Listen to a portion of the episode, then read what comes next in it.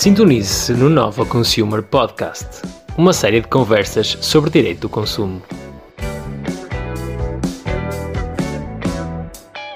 Olá, muito bem-vindos ao nono episódio da quinta temporada do Nova Consumer Podcast.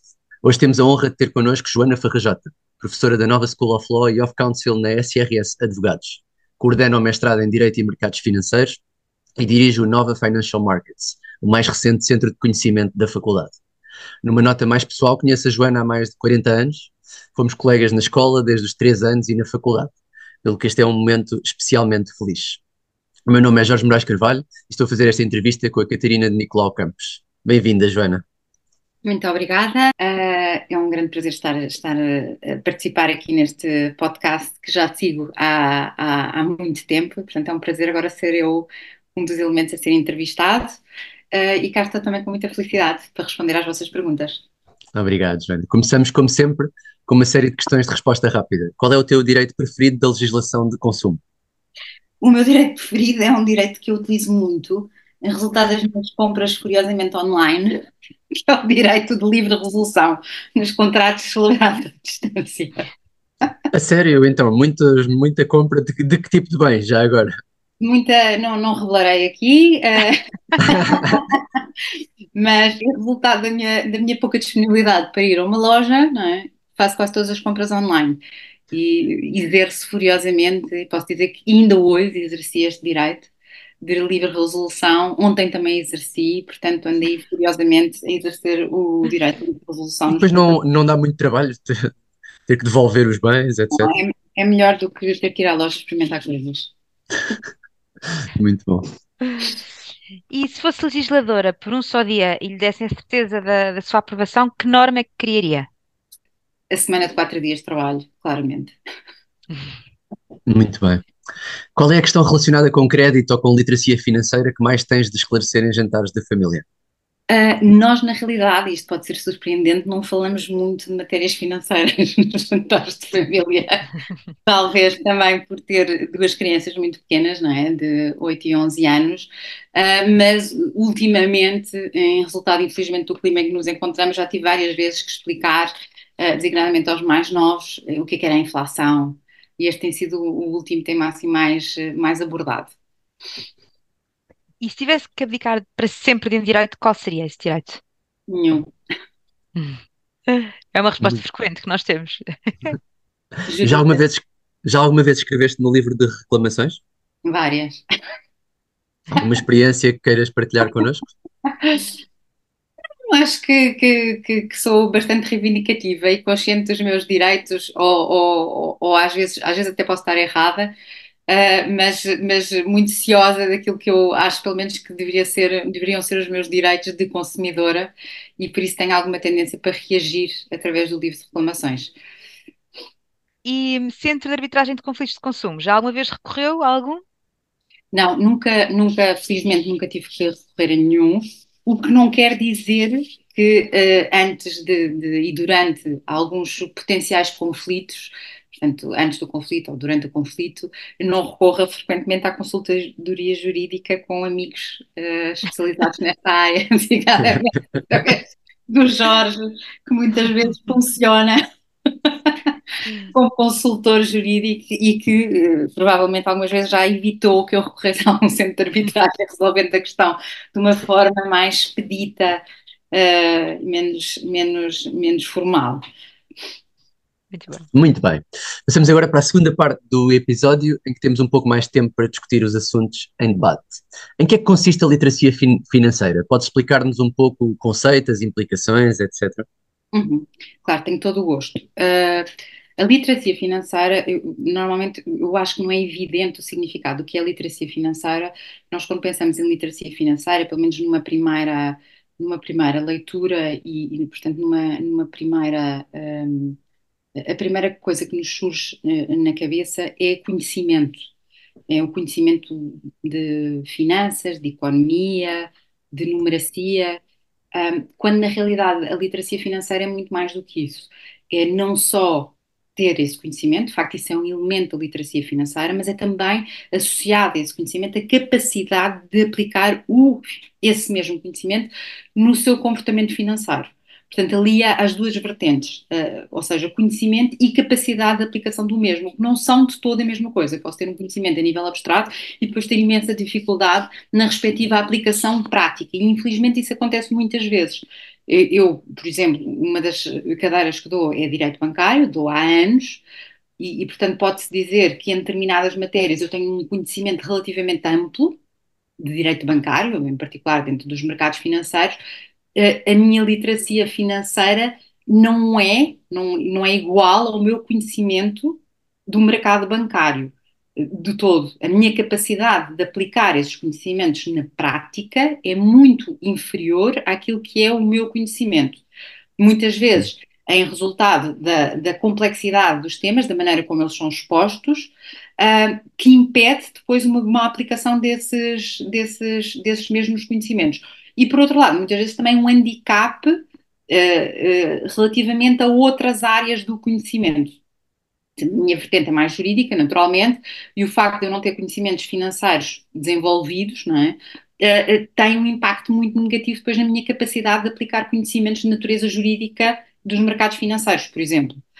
Um, a literacia financeira é, tem vindo a ser, nas últimas décadas, reconhecida a nível internacional e a nível nacional uh, como extremamente uh, relevante, porque existe de facto uma correlação estreita que tem sido cientificamente comprovada e, portanto, uh, não é um, uma opinião não científica que eu estou aqui a, a, a, focalizar, existe de facto uma forte correlação entre a educação financeira, a literacia financeira e a capacidade dos indivíduos, portanto, do, do indivíduo em geral, de um consumidor ou não consumidor também, para evitar situações como engano, sobreendividamento, okay? uma vez em que existe um, uma forte correlação entre educação financeira e capacidade de planeamento financeiro, que é eh, absolutamente necessária para evitar situações, por exemplo, de sobreendividamento. Um, isto por um lado, uh, portanto, a minha capacidade de navegar, no fundo, a, a minha vida financeira, não é? Ao longo de toda a, a, a minha vida. Por outro lado, a literacia financeira, uh, por esta razão também, não é? Traduz normalmente, quanto maior é o nível de literacia financeira de um cidadão, de um consumidor ou não consumidor, traduz normalmente em decisões financeiras melhores e num aumento de bem-estar do indivíduo e, portanto, tem um impacto a nível do indivíduo muito significativo. Mas também tem um impacto a nível do mercado, ou seja, tanto a nível individual como do ponto de vista da consideração do mercado, a literacia financeira tem um impacto positivo na estabilidade dos mercados no seu todo. Um, eu acho que isso foi uma coisa bastante evidente na crise financeira de 2008-2009. Uh, é evidente agora também, tornou-se evidente com a crise resultante da pandemia, Uh, e agora também vamos ver, também resultante aqui de, de, dos impactos financeiros resultantes das subidas das taxas de juros de referência, não é? Uh, esta, esta forte relação entre literacia financeira, bem-estar individual e bem-estar no mercado, e estabilidade no mercado. E, professora, como é que começou o seu gosto e o seu interesse pelo tema? O, o, meu gosto pela literacia financeira surgiu uh, de, vários, uh, de várias experiências pessoais. Uh, portanto, não foi algo que tenha surgido, não teve uma raiz académica, de todo, portanto, não, não resultou de leituras, não resultou de, de frequência de, de, congressos, conferências em que o tema tivesse sido particularmente discutido, mas pura e simplesmente de, umas, de várias experiências minhas, confrontos meus com a realidade, era aquilo que eu estava a referir há bocadinho, um bocadinho daquilo que é a divergência entre a literacia financeira e a capacidade de agir de acordo com esses conhecimentos. Uh, sucessivos confrontos com a realidade, por exemplo, na ida ao banco, na negociação de produtos que são tidos como extremamente simples, como por exemplo o crédito à habitação, não é? Eh, quase toda a gente tem um crédito à habitação ou, ou, ou é um dos produtos mais, mais frequentes do consumidor a, a celebrar, um crédito pessoal, o que seja, e nessa relação é, com o mercado, eu ter várias vezes a, a percepção de que eu não percebia a, a fundo o que é que, uh, o que é que estava envolvido na minha decisão de contratar, de contratar naqueles termos, e que o facto de eu não perceber me impedia claramente de tomar a melhor decisão para mim, individualmente. E isto apesar da minha formação. Uh, portanto, apesar disso, eu sentia e sinto, cada vez que vou ao banco e peço informações sobre um determinado produto ou quero fazer uma decisão de natureza financeira, eu sinto que não tenho os instrumentos necessários ao meu dispor seja porque não tenho os conhecimentos necessários para o efeito, seja porque não são dadas essas informações necessárias para tomar uma decisão esclarecida, que é algo que nós, em direito, somos muito sensíveis, não é? É essencial e o paradigma, uh, do ponto de vista civilístico, sempre, não é? Que nós tomamos como pedra de toque é sempre o contraente esclarecido, não é? É esse que é livre. E eu muitas vezes não me sinto livre porque não estou esclarecida. Portanto, sinto que estou a tomar uma decisão de forma relativamente inconsciente. Foi isso, essa tomada de consciência minha, sucessivamente, que me levou a interessar pela literacia financeira. Eu julgo que isto faz também alguma liga, ligação com a próxima, com a próxima questão, bastante, bastante atual. Nas, nas, últimas semanas tem sido notícia um projeto de resolução proposto pela Iniciativa Liberal que recomendava ao governo que este governo desse a preponderância devida à literacia financeira em contexto escolar, estava a citar, um, e este projeto foi chumbado com o voto dos partidos da esquerda, com o voto contra dos partidos da esquerda. O Bloco de Esquerda preparou mesmo alguns cartazes sobre o que não é a literacia financeira e dizendo, citando que é um termo muitas vezes usado para responsabilizar cada cidadão pelas suas dificuldades financeiras, em vez dos bancos, as grandes empresas e os governos. O que é que tens a dizer sobre esta discussão? É, este tema é, é, é muito complexo uh, e, esta, e, esta, um, e, e, a questão que me colocas é, é, é, particularmente complexa. Desde logo, a primeira coisa que eu posso dizer, e que acho que é evidente uh, hoje em dia e não é discutida, é que, como qualquer outro conhecimento, não é? Qualquer outra área do conhecimento, quanto mais cedo, obviamente, for uh, uma criança exposta, uh, mesmo, naturalmente, o mesmo se desenvolverá de forma mais sustentada um, e mais sólida. Portanto, isso parece-me bastante evidente. Nós começamos cada vez mais cedo a nossa vida financeira, portanto, também faz sentido cada vez mais cedo as, as crianças tenham contacto com a, a realidade financeira. E, portanto, para mim é indiscutível que desde o ensino básico uh, deve estar no programa curricular, obviamente com nuances à medida que as pessoas vão crescendo, e, portanto, com níveis de complexidade absolutamente diferentes, mas devem estar elementos de literacia financeira, o que não é muito difícil, basta introduzir, por exemplo, em disciplinas como a matemática, exemplos relacionados com uh, questões de ordem financeira e que permitam, pouco a pouco, determinados conceitos que são utilizados de forma extremamente corrente, quando abrimos o, a televisão ou o rádio e ouvimos falar de empréstimo, de crédito, de taxa de juro, eh, como se fosse uma coisa banal, como se eu estivesse a falar de laranjas, de bananas, ou de calças de ganga, uh, isto fosse efetivamente uma coisa banal para uma criança. E ela percebesse o que é, que era uma taxa de juros quando o pai ou a mãe ligam o rádio, ou quando ela abre a televisão para ver o telejornal. E isto é apresentado como banal, quando na realidade não é. Eu não posso falar Isso. de Libor como se eu fosse uma coisa banal, como eu referir-me a uma banana, que é uma coisa que uma criança vê num supermercado. Portanto, eh, há aqui um, desfazamento claro entre aquilo que é a educação, não é? E depois aquilo que nos é apresentado como normal e como é suposto nós sabermos. É? Toda, eh, os meus alunos, mesmo em bancários, sentem-se muito inibidos de dizerem que não sabem o que é que é o Euribor. Eles não têm de saber o que é que é o Euribor. Nunca ninguém lhes explicou o que é que era o Euribor. Apesar de a mensagem que nós recebemos dos média ser que nós todos devemos saber o que é que é o Euribor. Porque todos os dias nos falam disto de manhã à tarde e à noite, sem explicar o que é que é o que é extraordinário, porque ainda por cima não é algo simples de explicar. Portanto, isso parece-me evidente, ou seja, educação uh, financeira desde o princípio. Agora, relativamente aqui à proposta de iniciativa liberal, o que é que eu tenho a dizer? a, a, resolução que é apresentada pela iniciativa liberal é eh, uma resolução muito simples e muito programática, não é? Como, aliás, as resoluções tendem, tendem, a ser, não é? É, no fundo, é, dizer que é, temos que, no fundo, dar mais peso à literacia financeira, reconhecendo que, hoje em dia, não é? Nós já temos, desde 2018, o Ministério da Educação já introduziu no ensino a, a educação financeira um, numa disciplina que é a Educação para a Cidadania. Ou seja, já está consagrado nos programas. O que a iniciativa liberal uh, pretende uh, é, é, no fundo, parece-me com esta medida, chamar a atenção para a necessidade de desenvolver e dar maior importância a isto, uh, também numa especial altura, não é? Em que a generalidade da população está a sofrer de forma muito violenta os efeitos do aumento, lá está, da Euribor portanto, dos empréstimos à habitação e da inflação. Portanto, esse é o contexto em que a iniciativa liberal não, não apresenta propriamente nada de novo. A iniciativa liberal não apresenta nada de novo nesta, nesta, nesta proposta de resolução. Dito isto, eh, qualquer, também por esta mesma razão, qualquer votação contra, para mim é incompreensível, ou seja, não consigo perceber.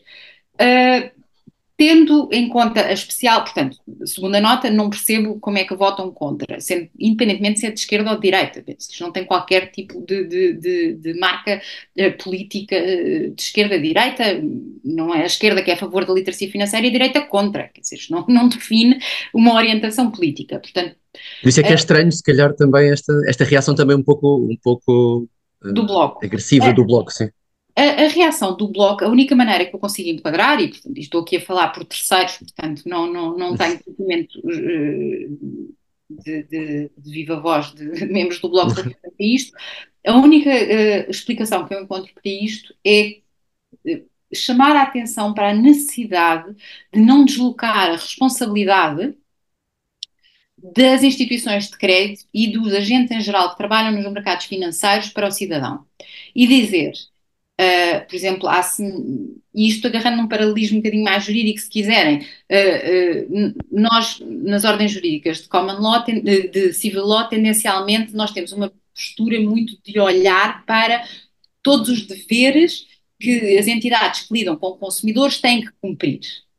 E o consumidor está relativamente passivo, ou seja, não espera que ele seja particularmente ativo e diligente.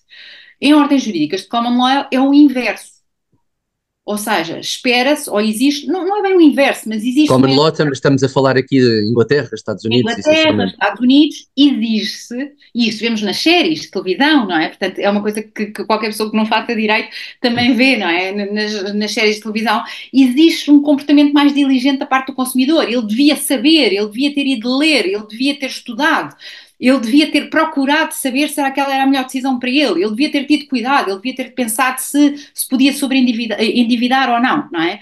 O foco é muito posto aí, enquanto nós, aqui, a nível continental, ou seja, Espanha, Portugal, Itália, França, Alemanha, não é? Pensamos, o banco informou o cliente, o banco cumpriu todos os deveres, ele esclareceu o cliente. Uh, portanto, a postura é um bocadinho diferente, não é? E às vezes por causa desta influência, uh, se calhar às vezes também das séries e dos filmes, não é? Uh, e às vezes eu vejo nos meus alunos, dizem, ah, mas o consumidor não devia ter ido ler e não devia saber e não devia ter-se mexido, no fundo, para saber o que é que estava para ali fazer, não é? E eu, o que eu leio um bocadinho na resposta do bloco é uh, uma defesa contra este tipo de discurso e dizer, atenção, que não cabe ao consumidor não é sobre o consumidor que recai o ónus de se ir informar e de perceber estes produtos, porque eles são extremamente complexos. O produto mais simples com que nós lidamos é complexo, não é fácil. A ficha de informação normalizada, que é aquele papelinho que nos dão, quando nós uh, vamos abrir uma conta de depósito junto do banco. Papelinho Ou... quer dizer um papelão normalmente, com imensa informação. papelão. Mas, é, é, é, é, mas pronto, quando é um contrato de depósito, é, são uma, duas páginas. Quando é um contrato de crédito à habitação, que é uma coisa que qualquer pessoa faz, quando tem a oportunidade de o fazer, até porque muitas vezes não consegue arrendar uma casa, a, a FIN, que é ficha de informação normalizada, e que se eu ler o objetivo pelo qual a FIN foi criada, é para tornar, para facilitar a leitura do produto pelo consumidor, é imperceptível. Eu, que dou aulas, repito, de direito bancário, há N elementos da FIN que ele não percebe e que são essenciais a uma tomada de decisão.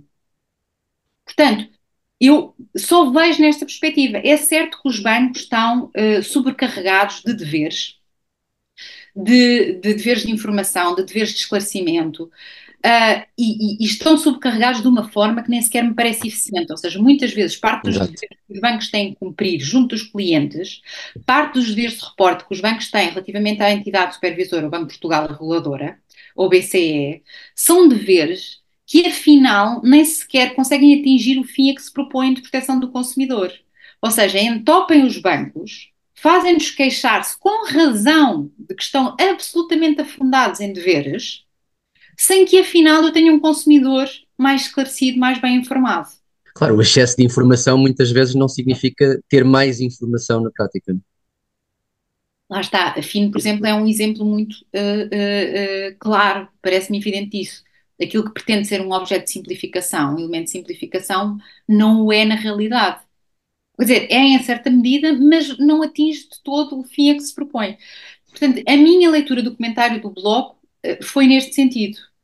Professora, podíamos agora falar um pouco sobre o mestrado em Direito e Mercados Financeiros e porquê que faz sentido fazer este mestrado na faculdade?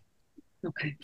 Uh, este, este mestrado uh, em Direito e Mercados Financeiros uh, que, que, que, eu coordeno é um, é, um, é um mestrado que vai dar resposta um bocadinho àquilo que eu estava a falar no início, ou seja, da, daquela, para além do conhecimento pura e simplesmente jurídico dos mercados financeiros, eu preciso, para conseguir atuar no mercado de forma eficiente, e quando eu digo atuar, é atuar pura e simplesmente, muitas vezes, como consumidor, de ter conhecimentos de natureza financeira. Uh, e esses conhecimentos de natureza financeira não são fornecidos, não nos são dados em regra pelos cursos de Direito, mesmo cursos de Direito, licenciatura, que tenham componentes uh, que tradicionalmente os cursos de Direito não tinham, como por exemplo uh, bastantes cadeiras de Economia e portanto já deem, mantenham ali alguma ligação com outras áreas que não jurídicas, uh, os alunos afinal quando chegam ao fim da licenciatura não têm claramente uma preparação sólida eh, no que diz respeito a essas áreas, as áreas financeiras propriamente ditas. Este mercado visa complementar essa falha que existe no jurista que quer atuar nos mercados financeiros, okay? permitindo, no, no fim, da formação de um indivíduo que tenha, por um lado, o conhecimento jurídico do mercado financeiro e, por outro lado, o conhecimento, ah, o conhecimento financeiro que os possa conjugar e depois aplicar na realidade. Eu vou-lhe dar um exemplo muito simples, um, que com certeza uh, já sentiram quando, ou, ou, ou, não sentiram, mas muitos terão sentido, eh, por exemplo, só enquanto advogados. Por exemplo, eu estou a analisar um contrato, estou num, sou, imaginem, advogado de, de contencioso e estou a analisar o objeto do, do, do litígio é um contrato de, de swap, e eu estou a analisar o contrato e estou uh, a querer acionar e que seja aplicável o Instituto de Alteração das Circunstâncias. Okay? Portanto, o 437 do Código Civil. Quero aplicar, eu sou jurista, não é? eu não consigo, enquanto só jurista, olhar para um contrato swap e perceber, lendo, se a alteração de circunstâncias uh, uh, resultante, por exemplo, do aumento da inflação, do aumento das taxas Euribor, teve um impacto tal ordem naquele contrato que o impacto se deve integrar na alteração de circunstâncias no Instituto e, portanto, o Instituto ser acionado. Eu estou perfeitamente, e eu falo em, em, em, em nome próprio, incapacitada de o fazer porque não tenho os conhecimentos necessários para o efeito porque eu não consigo conjugar os meus conhecimentos de natureza jurídica sobre a alteração de circunstâncias depois com a análise financeira do contrato e depois fazer a avaliação, afinal, se aquilo efetivamente é uma alteração relevante nos termos do 437. Portanto, muito embora a final do, do curso do, do, deste mestrado em Direito e Mercados Financeiros uh, o, o, o, indivíduo que, que, que acaba como mestre provavelmente ainda vai ter que recorrer a alguém especializado nesta área para fazer esta apreciação, ele pelo menos já tem sensibilidade para uh, perceber se há ali um potencial problema ou não há. Ok? E, e, e, isso é o essencial num jurista, não é? Que se quer completo e transversal, não é? é? é? de conseguir perceber que há ali um problema e depois saber a quem é que eu vou recorrer para me analisar de forma mais densa. Se eu não tiver sequer essa, essa ideia geral, eu não o consigo fazer. É? O problema passa-me completamente ao lado. Eu nem sequer percebo que há um problema. Estão a ver? Uh, e, portanto, aqui o que se pretende, precisamente, é a formação de alguém que tenha esta amplitude uh, e esta, esta uh, ambivalência, no fundo, consiga olhar para isto de forma mais completa. Razão pela qual este mestrado é fruto de uma parceria entre a Escola de Direito da Nova, a Nova School of Law, e a Information Management School, também da Nova, precisamente para conciliar especialistas das duas áreas. Apostaria, aproveitando justamente estamos aqui a falar da nossa faculdade e sobre o Nova Financial Markets. É um centro muito recente. Que projetos e que atividades é que estão previstos agora uh, e que podemos esperar deste novo centro? O, o, o Nova uh, Financial Markets, um, ehm, que é, ainda não, não teve a sua sessão de abertura, vai ter agora em fevereiro, portanto é, é assim, ainda, ainda, ainda, ainda estamos em, em versão feto não nasceu, uh, mas já está, já está, já está, como acontece normalmente dentro da, da barriga, já está em grande ebulição, presta a nascer. É um centro que tem como objetivo o estudo dos mercados financeiros, e isto não só o bancário, mas também o mercado de capitais e o mercado dos seguros, com um especial enfoque na criação de valor, ou seja, com uma preocupação de produzir um impacto positivo na sociedade. Portanto, o centro quer-se com uma componente forte de investigação, na área dos mercados financeiros, mas também com uma forte componente de impacto na sociedade. o objetivo é que o centro esteja virado para fora e não apenas para dentro da academia. E, portanto, nós partilhamos o nosso conhecimento, enquanto académicos, não só entre nós, o que é absolutamente essencial, mas para fora. Um, e por isso, uh, uh, as, o, o, neste momento, os projetos que já estão em curso, ainda embrionários, que eu gostava de chamar a atenção, é um a nível de investigação, uh, e portanto na parte de, portanto, de investigação do centro, que se prende com os, o, o, o problema da literacia financeira em sentido amplo dos funcionários que trabalham nos bancos, Uh, e este é um projeto de investigação de direito comparado que envolve os ordenamentos jurídicos português, italiano e alemão. Esse está em curso. A parte portuguesa já está, uh, já está, já está bastante avançada, a parte alemã e italiana estão a começar agora. E os dois outros projetos para os quais eu queria chamar a atenção são dois projetos de criação de valor. Um é feito em associação com outro projeto que foi começado por um aluno, um, um mestrando da faculdade, que é o Lionel K., que é, um, neste momento, é estagiária na Vieira da Almeida e que aos 20 e pouco anos começou um projeto chamado A Direito, uh, e que era um, um, um, projeto virado para bairros desfavorecidos e de literacia jurídica, portanto não financeira, mas literacia jurídica. Uh, e foi um programa que eu, quando tomei conhecimento, achei extremamente interessante e quando constituí o centro, achei que era essencial chamar uh, a A Direito para se juntar ao projeto na vertente de literacia financeira. E, portanto, neste momento estamos a, a trabalhar com a Fundação Vasco Vieira da Almeida e com a, a Fundação O Século, uh, e ainda com outra ONG, no sentido de fazer algumas ações de formação de literacia financeira em temas essenciais como o orçamento familiar, o sobreendividamento, o crédito à habitação, mas procurando uh, desconstruir o mais possível estes temas que são de grande complexidade e tentar não utilizar o jargão uh, jurídico o mais possível e torná-los de facto acessíveis, porque não o são, isso é muito importante. E o segundo, também é um tema associado com literacia financeira e que é um projeto foi uh, desenhado por uma das, uh, dos membros já do centro, que é a Rita Vieira Marques, que é doutoranda cá da faculdade, uh, da Nova School of Law, que, é, que se chama-se o projeto QR Code, que é introduzir nos transportes públicos, neste momento primeiro da área metropolitana de Lisboa, já que as pessoas estão sempre nos transportes públicos agarradas ao telemóvel, arranjar pequenos QR codes de pôr nos transportes públicos com pequenas uh, notas informativas de questões de literacia financeira, como, por exemplo, por uma questão provocatória. Sabia que podia ter uma, uma conta bancária sem quase custos nenhums associados?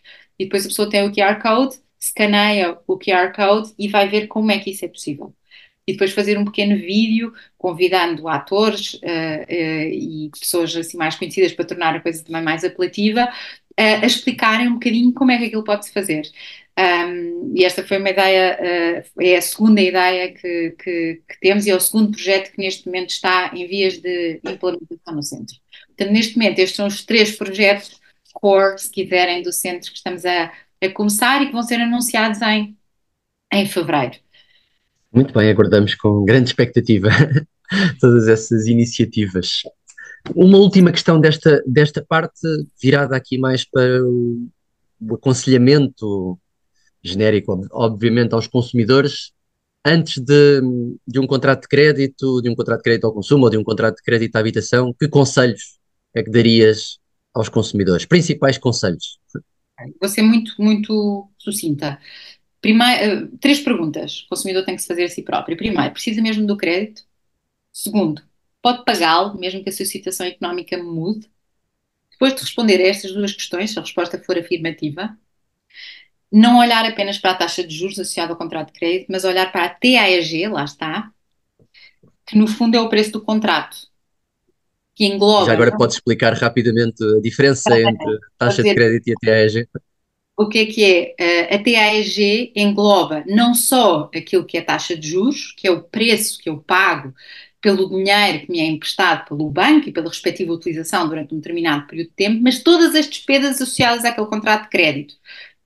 Desde comissões que o banco vai cobrar, despesas com impostos, uh, seguros exigidos para a manutenção do crédito, remunerações de intermediários de crédito que haja, haja intervenção. Portanto, é no fundo o pacote de todos os custos associados àquele contrato de crédito. Okay? Enquanto que a taxa de juros é só uma parte desse preço. E nós muitas vezes temos tendência a olhar só para a taxa de juros.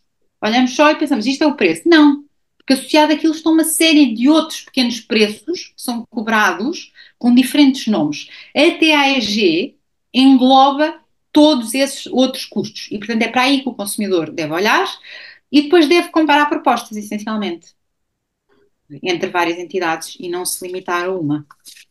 Isso é muito importante. Muito bem. Professora Joana, nós temos duas últimas perguntas que costumamos fazer sempre aos nossos convidados. E a primeira é: que personalidade é que gostaria de ouvir num dos próximos episódios do nosso podcast? Então, este é um challenge para vocês, não sei se é fácil se não, mas gostaria muito que vocês convidassem o, uh, o Ministro das Finanças Sante para explicar o lidar com a subida da Euribor e a repartição do risco entre bancos e clientes, da variação das taxas de juros. Interessante, vamos tentar. Por fim, uma sugestão cultural. O que é que recomendas? Uma sugestão cultural, eu sou muito chata e por isso eu vou recomendar uma coisa que eu que eu estou sempre a fazer, a ler e a reler, que é um livro. É um bocado aborrecido porque imensa gente gosta deste livro, mas eu agora estou outra vez a relê-lo e portanto podem achar um bocado entediante. O livro é grande e pode ser uh, visto como aborrecido, mas. Um, grande curiosidade em saber que, que livro é que aí vem. É um livro, é um livro muito, muito, não é do, do ponto de vista do dissecar do ser humano uh, e da, da, da, respectiva interioridade, uh, a Ana Karenina. Uhum. Uh, é, é, assim um, um, livro que me marca e cada vez que eu releio uh, descubro coisas novas uh, e acho que é um livro essencial e portanto essa é a minha recomendação. E outra recomendação que não tem nada a ver com livros, mas que é muito importante para manter a sanidade mental e que se calhar vai parecer um bocadinho maluca, mas pronto, que é dancem. Dançar em geral, sempre. Original, mas muito interessante essa recomendação. Muito bom.